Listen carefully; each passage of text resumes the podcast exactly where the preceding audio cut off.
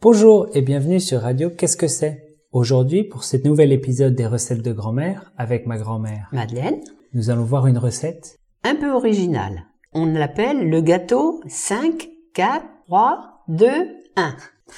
Il nous faut une cuillère à soupe.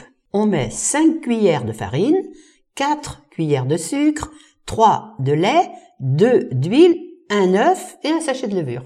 Cuire un quart d'heure à 160 degrés. Ah oui, faut tout mélanger. Tu vas couper là? Vas-y. Euh, il faut il faut tout mélanger comme euh, mettre farine, sucre, lait, huile, œuf, on mélange tout et on met à cuire un quart d'heure à 160 degrés.